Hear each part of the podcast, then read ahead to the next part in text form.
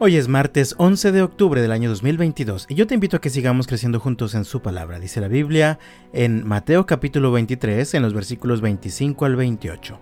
¿Qué aflicción les espera, maestros de la ley religiosa y fariseos, hipócritas? Pues se cuidan de limpiar la parte exterior de la taza y del plato, pero ustedes están sucios por dentro, llenos de avaricia y se permiten todo tipo de excesos. Fariseo ciego Primero lava el interior de la taza y del plato y entonces el exterior también quedará limpio.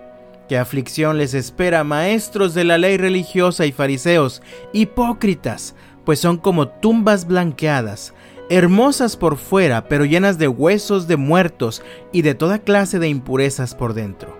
Por fuera parecen personas rectas, pero por dentro el corazón está lleno de hipocresía y desenfreno. Vivimos en una época en la que la apariencia se ha vuelto algo muy importante. Hay quien quiere aparentar una familia perfecta cuidando mucho la fachada principal de su casa. Hay quien quiere aparentar cierto nivel económico comprando un auto que en realidad no puede pagar. También hay quien quiere aparentar ser una persona justa, recta y muy piadosa, pero por dentro su corazón está lleno de soberbia, desenfreno y maldad. Pues el Señor Jesucristo fue completamente auténtico. Él es absolutamente íntegro y santo. Así que es lo mismo que se espera de cada uno de sus hijos, que seamos personas auténticas, íntegras y santas desde el corazón. Los fariseos eran expertos en aparentar.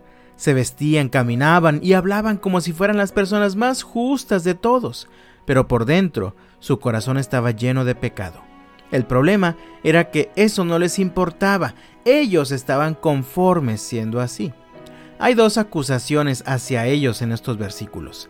La primera es que Jesús les dice que eran como un plato o una taza sucia que solamente se limpiaba por fuera. Así éramos nosotros también, pues vivíamos llenos de maldad y desenfreno. Pero la sangre de Cristo nos limpia y nos purifica, no solamente en nuestro exterior, sino desde el corazón así que ya no es necesario aparentar. En esencia, hemos sido transformados desde nuestro corazón por la sangre de Jesús.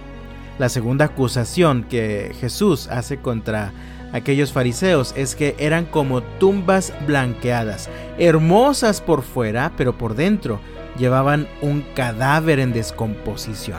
Así estábamos nosotros también, muertos en nuestros delitos y pecados, pero por su soberana gracia Dios nos dio vida en Cristo Jesús. Él ha transformado nuestra esencia. Somos muertos al pecado, pero vivos para Dios. En Cristo somos llamados a ser personas auténticas. Dice la Biblia en 2 de Pedro capítulo 1 versículo 3 que Dios ya nos ha dado todo lo que necesitamos para vivir la vida justa y recta que Dios quiere que vivamos. Es decir, no podemos hacerlo por nuestros propios recursos. Podemos hacer ahora una realidad esa vida que Dios espera de nosotros mientras vivamos dependiendo de Él, de su poder y de su gracia en nuestras vidas. Así que yo te invito en el nombre del Señor, deja de aparentar algo que no eres. Si sigues sucio de tu corazón, todavía necesitas a Cristo, acércate a Él, arrepiéntete de tus pecados.